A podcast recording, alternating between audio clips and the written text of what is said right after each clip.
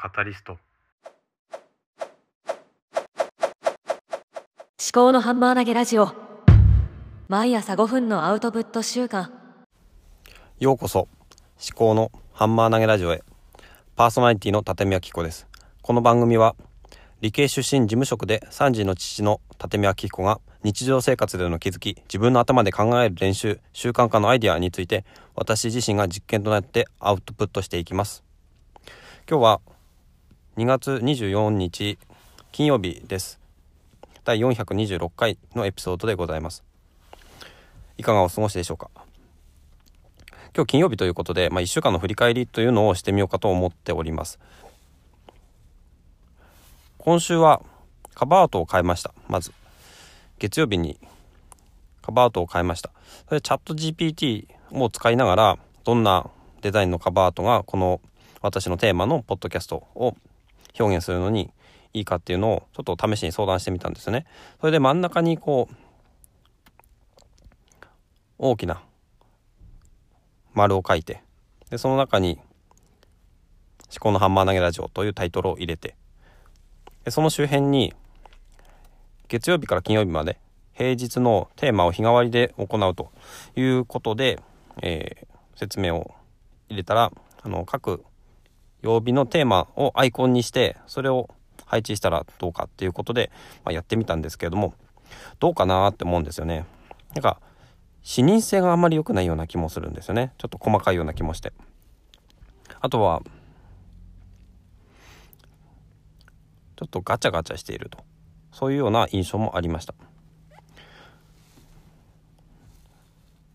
翌日火曜日には、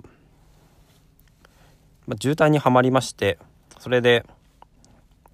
朝8時半までに更新ができなかったということがありまして、まあ、そういう時には音声コンテンツを聞いてあのイライラしないようにしようかなっていうのがそういう話をしたんですよね。翌水曜日家族についての話をして家族にこうあってほしいとかっていうのを考えてしまうけども結局それは他人のことなので自分が何かこう変わるしかないっていう話をしていたんですよね。で木曜日は祝日のためお休みにしたんですけれども水曜日がそんな話をしたにもかかわらず私自身がちょっと帰りが遅くなるということを、え、妻に連絡をできなくて、まあ、できなかったというのかそれともしなかったというのが適切なのかそれは、まあ、しなかったっていうふうになってしまうんだと思います。妻に連絡をしなかったことによって妻の仕事じゃなくてあの家庭の食事の予定とかを立てられないような状況になってしまって朝そんな自分が変わらなきゃいけないっていう話をしたにもかかわらず自分が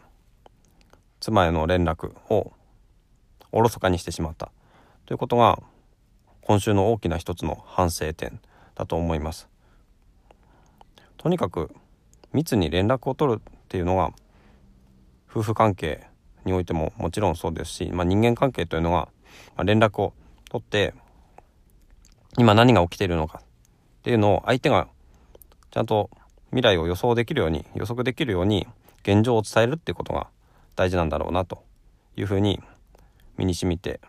非常に後悔をしたということです。それから波及して妻がいろんな負担を不公平に感じているという話までなりまして仕事も大きな負担があるし家に帰ってきてからは食事作りや子供の相手子供たちがまだ2歳4歳6歳と幼いので喧嘩もするし一人で遊びを続けているというわけでもなく妻の方に遊び相手を求めてきたりするわけです。そういったものの負担が積み重なっていって非常に妻のストレスが溜まっていってしまっている。そんな状況でした。私にできることは何かというと朝早く起きてまず朝の食事作りをするとか。あとは私自身の働き方を見直して本当に定時で帰るということ。あとは妻が時短勤務をしてるんですけども妻と時短勤務の日をちょっと分けて私が早く帰る日を作るとかそういうことを検討しなければならないのかなというふうに思っています。今週の振り返りはこんなところでございます。最後まで聞いていただきましてありがとうございました。ではまた。